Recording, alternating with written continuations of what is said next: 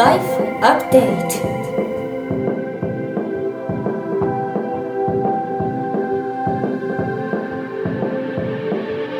ライフアップデートライフアップデー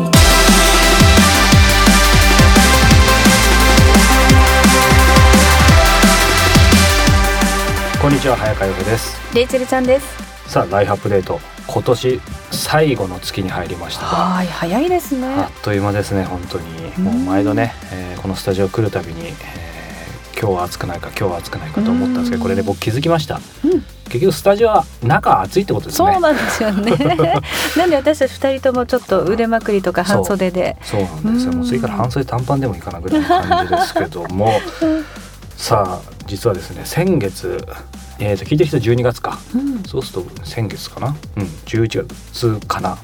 実はですねこの間ちょっとショッキングなことがあってですね、い。渋谷のよく使う某カフェでですね、はい。まあ、別に常連ってほどじゃないんですけど、あのー人と打ち合わせ待ち合わせがあってで先に着いたんで、あのーまあ、カフェをそのレジでというか頼んでたんですね。でその、えー、と店員さんの女の子はい、で、えー、とあのスイカってうん、レイチェル iPhone とかで使う？あ私は普通にスイカのキーケースに入れて。じゃあそれは多分あ、まあ、それでもあるか。ほらなんかその接触が微妙でさあお財布携帯、うん、うまくいかない時、まあ、うん。iPhone そんななかったんだけどその払う時それがうまくいかなくてはい。でちょっとその子にすごい手間をかけちゃってなんか12分ねうん。あの別に並んでる時じゃなかったけど時間かかっちゃってすいませんみたいな感じ。うん。ででそれ終わってでまあ一人でその打ち合わせ相手を待ってる時に、えー、と打ち合わせ相手来たからさそのまた飲み物を俺がまあおごろうと思ってもう一回そこ行ったの。そしたらその女の子いるよね。そしたらあのまあその子あの相手の分を頼んでまた支払いスイカ、うん。まあ、今度はうまくいったのね、うんでそしたら「ああのお客様ご注文されましたか?」って言われてあれ？これ意味わかる？したのにっていう ということでですね、えー僕がですねついしかもついさっきだったんですけどあのー存在感がまるでないということまあもともと別にないんですけど。えあれだけ手間取ってちょっと、ね、そうそうそうそうそうなの。なのに？あそれショック。そういやあのね、うん。いやしかもすごいほら混んでる時だったらもうそんなこと確かに言ってらんないからあれだろうけど、うんかなりそうあの会話した記憶があったんですけど、まあ、いかに存在感がないかというかいやいやそんなことないですよそそんな経験ないでしょレイチェル。ないかもしれないですねでも考えてみたら。そう。なのでうん。ね久々にちょっとまいやでもねそれは私あのラジオ仲間といろんなお店に行く時に、あはい。めちゃくちゃ濃い顔のあの同僚がいるわけですよ あのチェ・ゲバラみたいな。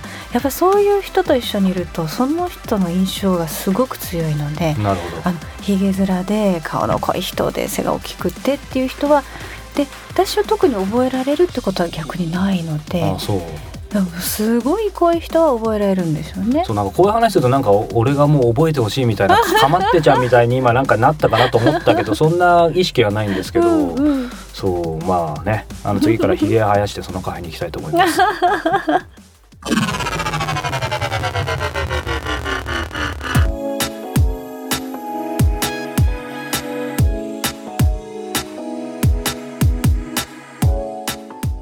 国内外のトップランナーや本物と呼ばれる人に早川洋平さんが直撃。そのエッセンスを皆さんにお届けするこのコーナー。さあ早川さん今月はどなたですか？えー宇野明さんです。はい、日本を代表するイラストレーターということでですね、うん。えーこの方女性であれば結構見たことあるあのイラスト多いと思うんです。うん。可愛らしい少女の絵でですね、はい、えー資生堂のあのセルフメイキャップブランドのマジョリカマジョルカ。うーんあの絵はイラストレトロですごく私も好きなんですけども。それをこう見たことある方結構いらっしゃると思うんですけども、えー宇野さんはですね、まあ、どうやってまた出会ったかっていんうと,、えー、と以前、えー出ていただいた高田健三さんはい。がちょうどこの番組最初の月かなんかにこの後出版パーティー行くみたいな感じ。僕があの柄にもなくスーツ着てましたよね。あの日にですねその出版パーティーで、えーまあ、ある方から紹介していただいたのが宇野さんでですね。でまあその時あのまあすごくねあのお名前は知ってたんですけど、はい。もちろん宇野さんはあの著名な方なんでただその、えー、とお顔と名前がうん。あれだったので紹介されて一瞬あすごく素敵な方だなとは思ったんですけど後からあれ宇野明さんだよって言われて。すごくちょっと驚いたんですけども、はい。あの実はですね、まあ、宇野さんももう80歳超えてると思うんですけどね。まあ、やはり健三さん越野さんじゃないですけどとてもそうは見えなくてですねうん。とてもダンディーで素敵なまあ、おじさまという感じなんですけど、やっぱり面白いよねこうその宇野さんのあの各少女の絵と、うん世界観がね。うんなんだろうすごいギャップはないんだけどでもやっぱりなんかほら、素人がするとなんか女の人が描いてそうな絵をどうやったら彼が描けるんだろうとか描いてきたんだろうそうですっていう。よね。あとヨーロッパのテイストがそうそう。和なんだけどヨーロッパのエッセンスがなんか1920年代のエッセンスが入っているようそうな女性たちですよね。そうなのでですね、こうその、えーパーティーの後にですね、えーちょっとタイミングを待ってですねあのインタビューのご縁をいただいて、うん。えー宇野さんの事務所、まあ、アトリエというかオフィスというか直接伺って話を聞いてきましたので、はい、まあね、なんでこんな絵が描けるのかっていうことも含めて、まあ、クリエイティブな文聞いてるのでぜひ聞いてみてください。それでは本編をお楽しみください。宇野さんあのやっぱり宇野さんといえばこの、まあ、女の子のうん。少女のこのやっぱり印象的な絵なんですけど、あの正直相当いろいろ事前に僕なりにはあの、うん。過去のインタビューだったりうん。掘り出してきたんですけど、その源泉もう今まで何百回も聞かれてると思うんですけど、この絵の源泉がいくつか取材によってちょっと答えてることは若干違ってて、うん。今改めてあそうですよね。この源泉ってどどっからなんですかね？これはねちょっとまあ最近言ってることははい。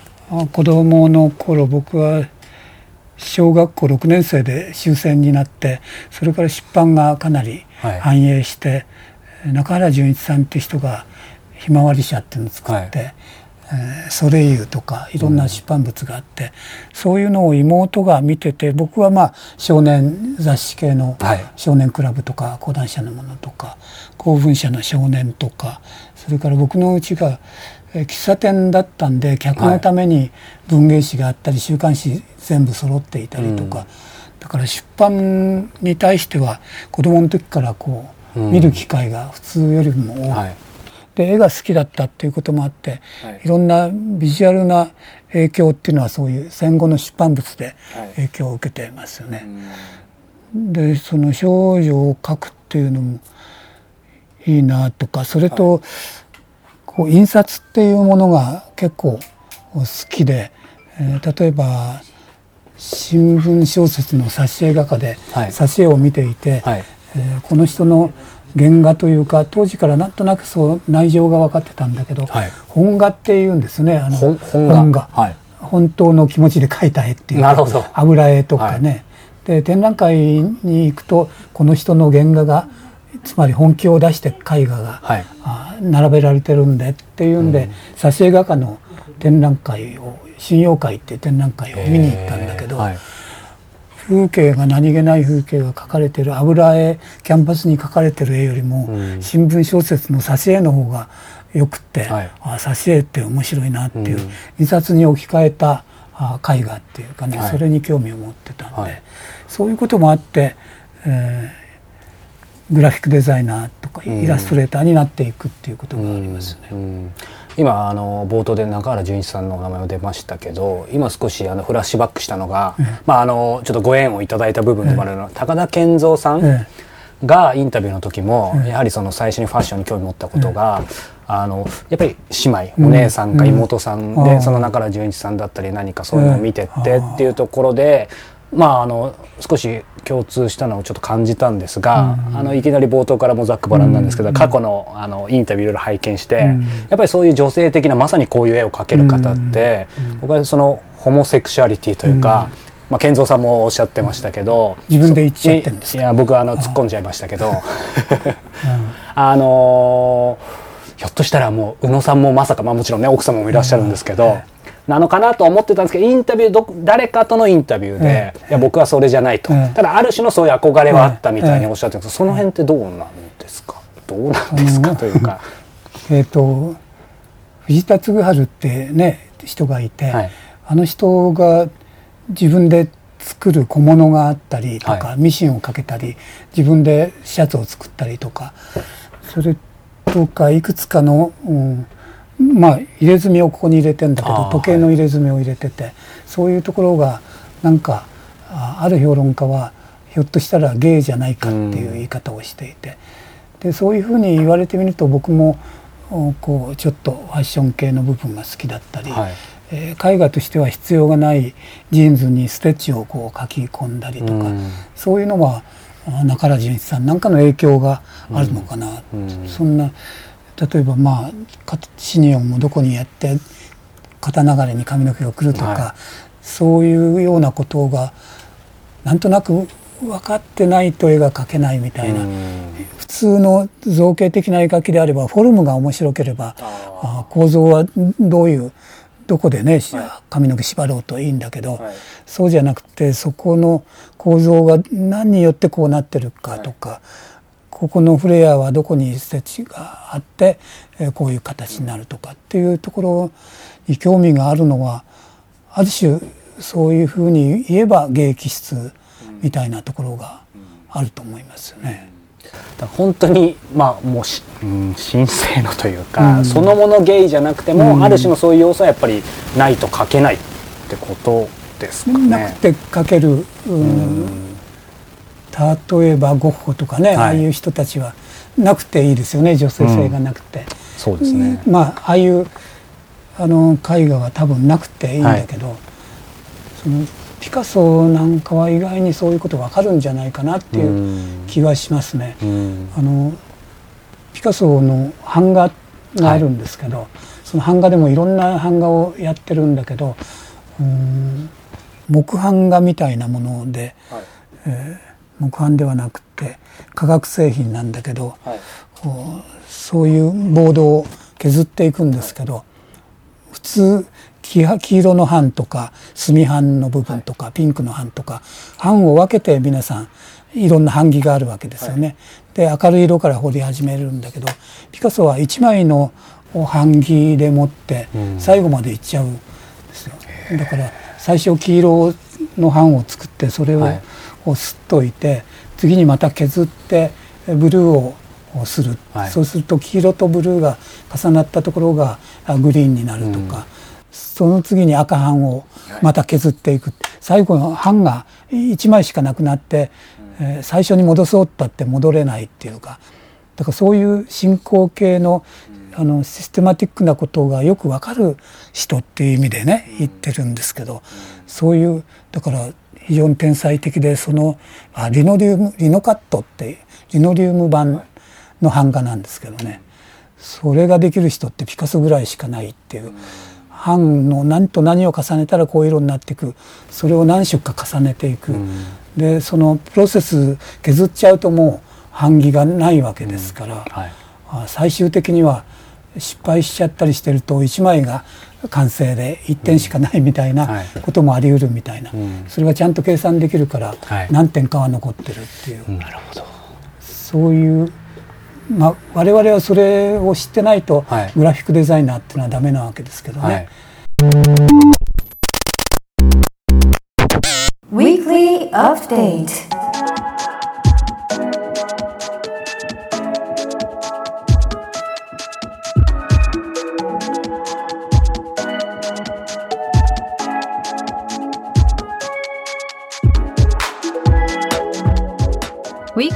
い Weekly Update Weekly Update このコーナーではプロインタビュアーの早川さんが実際に体験した人生をアップデートしてくれるものやことをお届けします。さあ今週は何でしょうか早川さん、はい、今週は久々かな、えー曲ですね、うんえー曲というか歌手ですね、はい。えーキナ・グラニスさんはーい。あ知ってます？もちろんです。あ知ってますっていうかすいません。有名なんですね。僕その意識すらすいません。ないので。彼女の初期の頃の「エンニオアームス」っていう2010年か2011年手前に出した曲がすごい好きでずーっとヘビーロードあ一曲ヘビーロードしてました。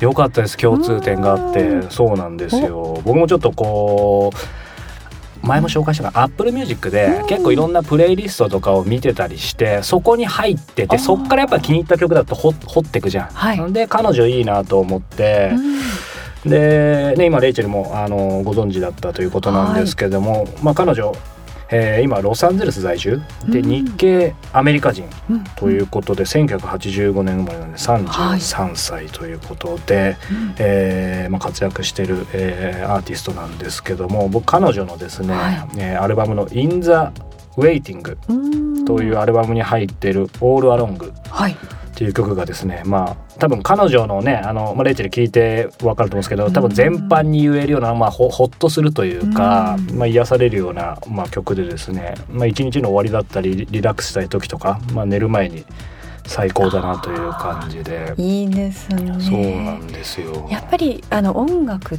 て朝起きた時にスイッチを入れるものとか集中したい時とか寝る前ってありますよね。違うよね。うん朝ってどんなのが聞くの？私はあのチェーンスモーカーああいいね。のあのもうヘビーローテでどの曲が好き？あの Something Just よ Like ね。This はもうぐるぐる。でもあのアルバム全部好きですね全般。これい意外とって言ったら怒られそうだけど結構合うね。うん俺そね。それを、うん。その Something Just Like This はコールドプレイとのコラボだから、うん。それはあの、去年ポートランドで聞いたんですよ。いいね。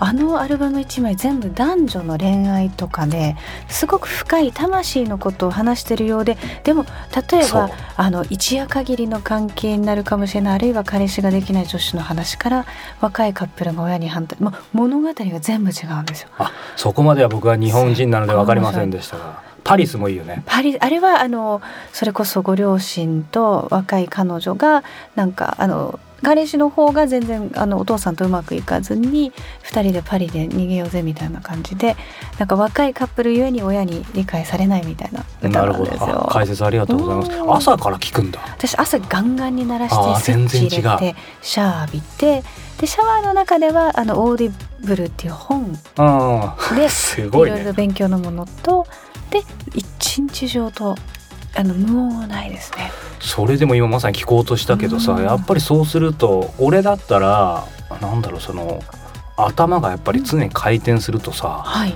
ちょっとなんか疲れるとかあるんだけどレイチェルは？ないですね。その時はバッハのチェロの無伴奏を聞くんです、ああそうか言ってたね。集中する時す。クラシックですねまあでもまさにねあの話す人うん聞く人だからあれだろうけどじゃあ耳はそういう意味ではずっと使ってるってこと？ずっと使ってますね。あの耳で私は情報を得るタイプなんですよ早川さんどっちですか？俺ねこの仕事して言うのもなんだけど意外とやっぱり読む読むあ目？からなんね。ただこれも前言ったかな。昔あのアーユルヴェーダ、うん。日本でちょっと軽くその触りみたいな受けられるところがあって、はで行ったらえー、となんかその見る、うん。まあ、火のなんか動作があってでその見るビジュアライゼーションがすごいなんか強いって言われた。確かに描くのは得意なんだけど、うん。まあ、かといってねなんか映像をすごい作りたいとか見るのがってわけでもないんだけど、うん。でもどうだろうね。意外と見る方かな。これ実は面白くってですね直感っていろんな五感プラスワンで第六感とか言いますけども、視覚から食感が来る人と食あの触る触れられる感覚と耳と。で私は耳なんですよね。だからやっぱりそうなんだ。皆さん違うんですって。なるほどね。うん。じゃあもう本当耳はヘビーローテーションですね。耳が。ねそうですね。うん。でもこのキーナ・グラニスの声いいですよね。そうなんだよ。うん。そうなのでなんかまたねあの彼女がなんか最近こうその去年コールドプレイのライブ行ってからだけどやっぱ現地にうんそのか、彼ら彼女らの聞きにうんそれありきで行くっていうのもいいですいいよね。ライブならではの体験。しかもそれを異国の地でっていうとまたさらに非日常がよりスペシャルになりますよね。そでまあそこにまあもちろんねあの人それぞれですけど旅行をくっつけてもいいし、えー仕事をくっつけてもいいし、で今ね彼女のプロフィール見ると年間100本近いライブっていうふうに書いてあるから、うん日本にも来るかもね。結構日本にもねあのやっぱ来てるか。でも。うん。ね他の番組ですけどねいらっしゃったと思いますよ。なのでねぜひ、えー皆さんもちょっとこのキナ・グラニスさんの、うん。えーアルバム「In the Waiting All Along」特に Apple Music 入ってる方は、うん。あの無料で聴けますのでチェックしてみてもらえればと思います。以上今週の Weekly Update でした。さあ、えー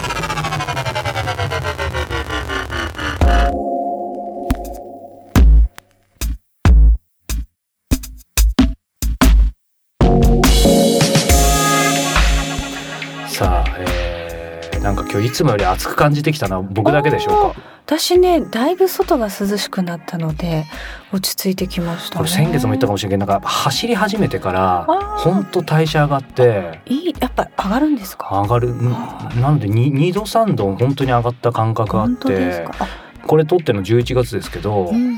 にしては今あったかいの？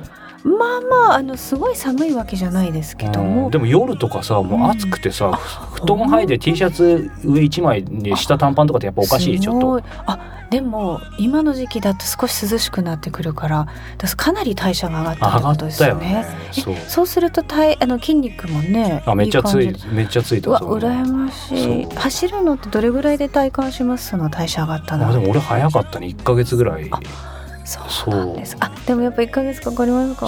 私あさってからハワイなんですけど久々に水着を着るのに2日じゃ無理ですか？2日じゃ無理ですね。久々にあれやったらどうですか？あのうん。ビリーズブートキャンプとかね。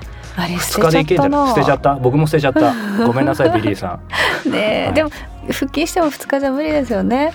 そうですね。うん。どうしようビキニかちょっと。あでもあれでしょ？えジム行ってんでしょ？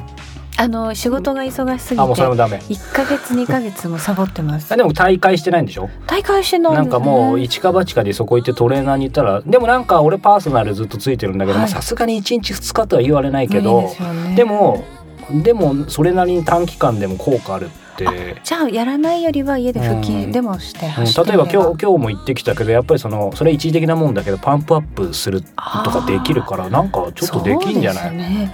ちょっと頑張ろう。でもはい今代謝そんだけやっぱり暑いってことはいいことですね。そう。うん。そうなんです。なので何の話か忘れちゃいました。けどエンディングでしたね。でも健康的ということでよしとしましょう。さてこの番組ではリスナーの皆さんから早川さんへのご質問番組へのご感想を募集しています。番組のサイトの life-upd.com トップページ右上コンタクトからお寄せください。また番組では早川さんが実際に世界を回り直接インタビューしたものだったり体験したことの中から価値のあるものだけを厳選してお伝えするメディアライフアップデートプラスも連動して展開しています。番組ではお届けしきれなかった宇野明さんを含むトップランナーたちのロングインタビューもバックナンバーも含めて全てお聞きいただけます。詳しくは番組のサイト life-upd.com をご覧ください。さあということでなんかお腹空いてきましたね。お腹空いてきましたね、はい。いつもねお昼頃ですもんね収そうなんです。録がね。なのでまあこの後何か食べたいと思います。また来週。Bye for now